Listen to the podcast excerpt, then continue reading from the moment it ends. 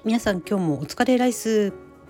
ハロプロ聞いてレッツゴーは40代ハロプロオタクの私マツコがより多くの方にハロプロを知っていただき毎日をもっと楽しくポジティブに過ごしていただきたいという思いから始まったチャンネルです。ワーキングマザーのそしてマーケティング部員の視点から子育てに効くヒントやマーケティング的な分析を交えてハロプロについてあれこれ語っていきます。さて本日の明日に生きるハロプロの言葉は寝不足は寝るしかないです。こちらは、えー、モーニング娘。14ですね。だから2014年の「チキ分」というシングル曲の一節です。寝不足は寝るしかない。まあ当たり前のことなんですけど他のことで、ね、例えば食べたりとか他のことで寝不足ってなかなかごまかせないんですよね。私結構ですねつい1年半くらい前まではかなりショートスリーパーとでというかですね毎日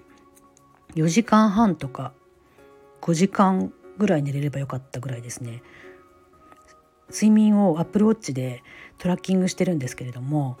深い睡眠の時間って毎日ほんと2時間とか3時間ぐらいしかなくて睡眠に睡眠の質がすごく悪かったんです。ところがですね、うんと2021年の夏ぐらいからちょっと不眠というか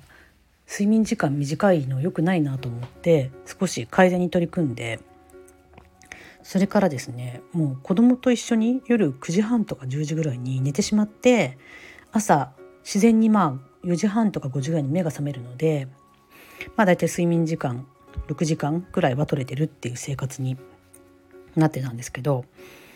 最近ですねさらにちょっと睡眠時間が伸びてきましてなんか前は6時間寝たらああ寝たなって感じだったんですけどなんかね最近7時間とか寝ちゃうんですよね。で朝も早くなんか起きれなくなってきてこれがなんか冬なの冬だからなのかちょっと今一時的になんかちょっと体調を自分ではあんまり自覚してないけどちょっと落ち気味なのかなという気もしているので寝不足ってやっぱり寝ないと他のことでは解決しないんだなっていうことをね最近痛感してます。なんか眠いなとか疲れたなって思った時にふとねこの「寝不足は寝るしかない」っていうあのフレーズがあのメロディーとともに思い出されてもう寝ちゃおうって感じになってます。でやることできなかったなっていうこととか家事とかも例えばお皿洗いとかえっと、食洗機に入らないものは手で洗ったりしてるんですけどそういったものも忘れちゃったなって思って朝洗ったりすることもあるんですがでもやっぱり睡眠大事だなって最近すごく思ってるのでうんやっぱり寝不足は寝るしかないですということを実感しています。なんかね私結構ずっと40過ぎるまでショートスリーパーなのが割と自慢というか、まあ、5時間ぐらい寝れば結構動けるっていうことが自慢だったんですけど最近そうでもなくなってきたという話でした。さて本日のマーケティング部員的ハロプロ日記、えー、今回で第3回目になりますけれども前回ですね各グループのブランドコンセプトについてお話ししましたがその続きです。前回は、えー、各グループの名前の由来とか結成時のそういった関係者の思いみたいなものを共有しながらなんかどういったコンセプトで各グループが作られていったかそれが現在どうなっているかっていう話を少しさせていただきましたけれども、まあ、その続きですね。であのブランドパーソナリティっていう話をちょっと今日していきたいと思ってます。身近にある商品とかでもこのブランドってどんなブランド？人間に例えたらどんな人？みたいなことをえー、ブランドを立ち上げる時に結構決めることって多いんですね。よくまあ例えば言われているのは例えば清涼飲料水のファンタってあると思うんですけど気軽に話せる親友みたいなそういったパーソナリティですっていう確かねことが決められてるみたいですね。なんかこれは昔広告会社時代だったかなあのなんか研修で聞いた話なんですけどだからあのパッケージとか、えー、広告の、えーと、コミュニケーションなどもそのティーンエイジャーにとってのなんか仲良しな友達みたいな感じで親しみがあふれる、えー、パッケージだったり、えー、なんていうのかなそのキャンペーンとかの語り口とかもなんかそのティーンエイジャーの友達みたいな感じの明るくて親しい元気を元気づけてくれるみたいなことをですねそのブランドパーソナリティに基づいていろいろ決められてるっていう話を昔ねなんか研修かなって聞いたことあるんですよ今どうかわかんないですけど。でハロプロの話に戻すと各グループのパーソナリティって、うん、どういうふうに設定されてるのかなっていうのがやっぱりですねつんくさんのこが全部プロデュースされてた頃ってそこがはっきり決められてたなっていうふうに思うんですね。つんくさんってもともとあのやっぱりもっとハロプロにがっつり関わられてた頃って結構メンバーのこととか各グループのことをいろいろとあの口頭でもブログなどでもこう評することが多くてそういった言葉がねなんかすごくあの的を得ていてあの素晴らしいなと思う思うんですけどグループってなんか複数の人の集まりだから一言でこういうキャラクターとかって表しにくいと思うんですけどそこを結構ねつんくさんってすごくうまく表してたなって思うのがあの昔ねベリーズ工房は公立女子校キュートは私立女子校って言ってたことあるんですね。なんかそれ聞くと知ってる人は「ああ分かる分かる」ってなるんですよね。そういうあのなんかポジショニングみたいなものの設定の仕方とか、うん、キャラクターの付け方みたいなのをねよく見てあるなと思って実際その公立女子校として売ろうとか私立女子校っぽくしようとかって多分思ってなくて実際彼女たちを見てそういうふうに思ってそれに沿った曲を作るって感じだと思うんですけどなんかそれがねすごくつつんくさんって天才的にうまかったなって思いますね。そして、まあ、今考えるとですねその2000 2010年代前半あたりって、まあ、モーニング娘。 Berryz 工房 ℃-ute スマイレージ Juice=Juice ってあの 5, 5, 5グループとかあってもでそれぞれ全部つんくさんが曲を書いてたわけですけどねちゃんとあのグループごとの住み分けというかを分けてた住み分けっていうのはすごくねうまくできたなって思うんですね。はいでベリーズはまあ公立女子校キュートは私立女子校っていうのすごくわかるしだからスマイレージのことは多分ですねあの初期の頃とかって本当に中学生中学3年生とか高校1年生くらいの女の子っていうもう設定がはっきりしててであのね衣装とかも結構世界観作り込んでいてなんとなくね私が感じた印象としてはあのスクールカーストかなり上位なあの中学生の女の子みたいなのを設定してしてる感じでしたよね。あの歌の登場人物って意味でもそうですしあの相対的なハロプロの中でのキャラキャラクターっていうのも確かファーストアルバムの名前が「悪ガキ」ってタイトルだったと思うんですけどなんかその悪ガキっていう感じもねよく出たなと思いますしそれに対抗してジュースジュースっていうのはね割とちょっと陽キャか陽キャか陰キャかっていう意味ではなんか陰キャだけどあのおとなしい一見おとなしいんだけど結構やることやってるみたいなそういうねちょっとしたたかで芯が強い女の子みたいなものをね全体で出してるし曲の感じもそうでしたよね。選んだメンバー自体もそういう感じの子が多かったし。うん、やっぱその頃はねつんくさんっていう強烈な総合プロデューサーがいたので各グループのねそういった色というかキャラクターパーソナリティみたいなものも一言でね本当にうまく表せていたしその通りにちゃんとね曲の使い分け、えー、衣装とか、えっと、そういったあのクリエイティブの世界観みたいなところもうまく分けられたなっていうふうに思いますね。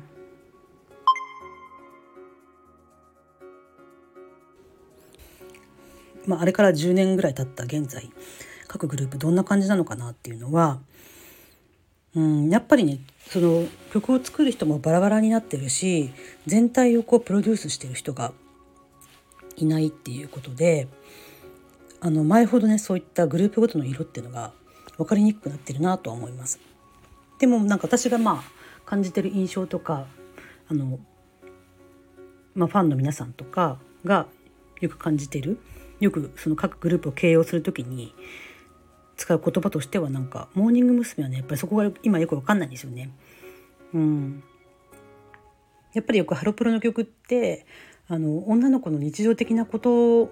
歌いながらなんか世界平和を願っていたりとかそういったスケールの大きい話と身近な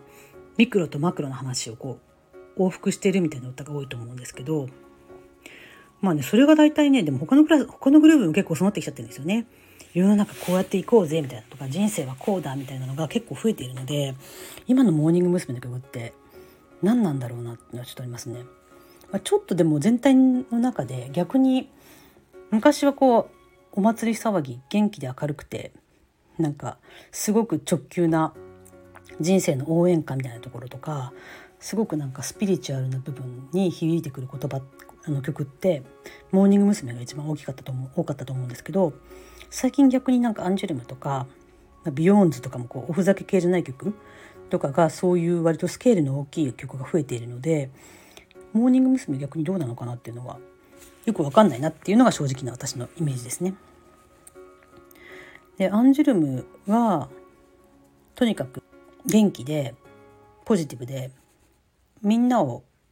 励ますっていうよりはなんかもう一緒に盛り上がろうぜみたいな感じで友達みたいなパーソナリティが結構強いかなって思いますね。でこの前も話したように天使のような優しさみたいなものがもともとのコンセプトにあるのでなんかそうみんなを明るく笑顔でポジティブに持っていくみたいなあのスマイルエジとかカラーアンジュルムに変わった当初からのあの大器晩成とかの頃からの、えー、スピリットはなんか受け継が受け継がれてる感じはしますよね。でアンジュルムになったばっかの頃のなんか大器晩成とか臥薪嘗胆とか次々続々とかなんか4文字熟語みたいなものも一時期アンジュルムの曲って多かったと思うんですけどなんか今そうでもないですけどねでもあのうん全体的にそういう割とこうちょっとスピリチュアルというかあの自己啓発的な曲が多いかなと思ってます。逆にそのスマイレージの頃みたいな、えー、中学生の日常的な恋愛とかを描いたような曲も減っているしだからキャラもね全然ああいうあの女女したような感じじゃなくなってますよね。あのメンバーもそうだしあのミュージックビデオとかの雰囲気とかもそこはある意味そのある意味アンジュルムにリブランディングして、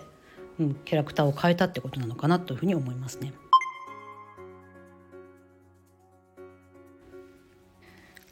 ジュースジュースもねちょっと私もメンバーが初期メンバーがもう上村さんしかいなくなってしまって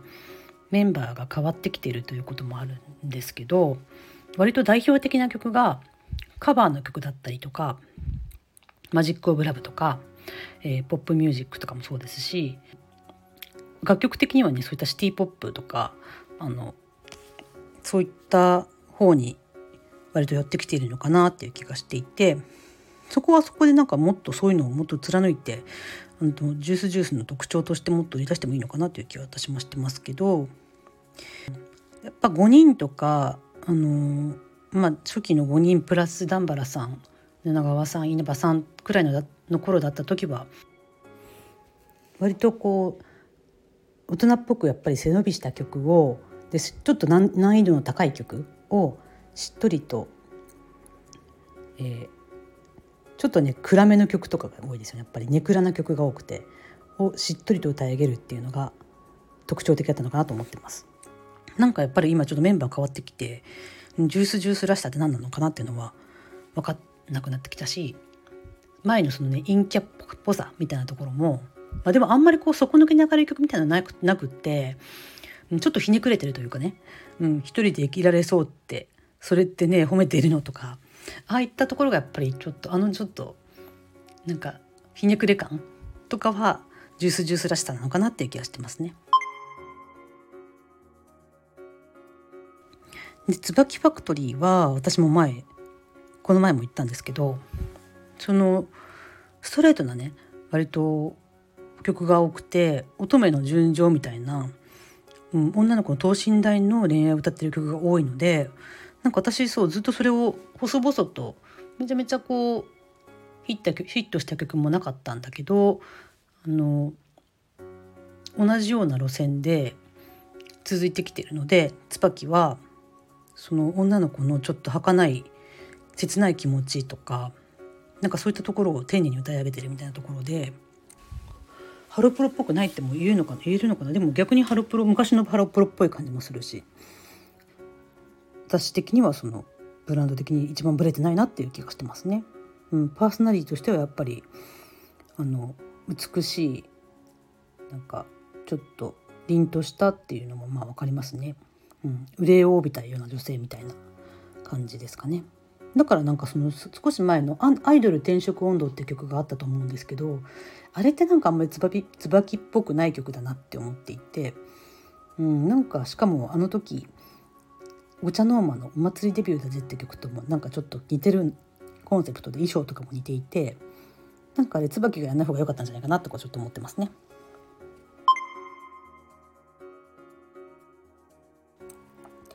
で BEYOOOOONDS BEYOOOOONDS はまあその寸劇とかあの面白いことをやるとにかくセリフが毎回入ってるとかっていう、まあ、外から見てわかる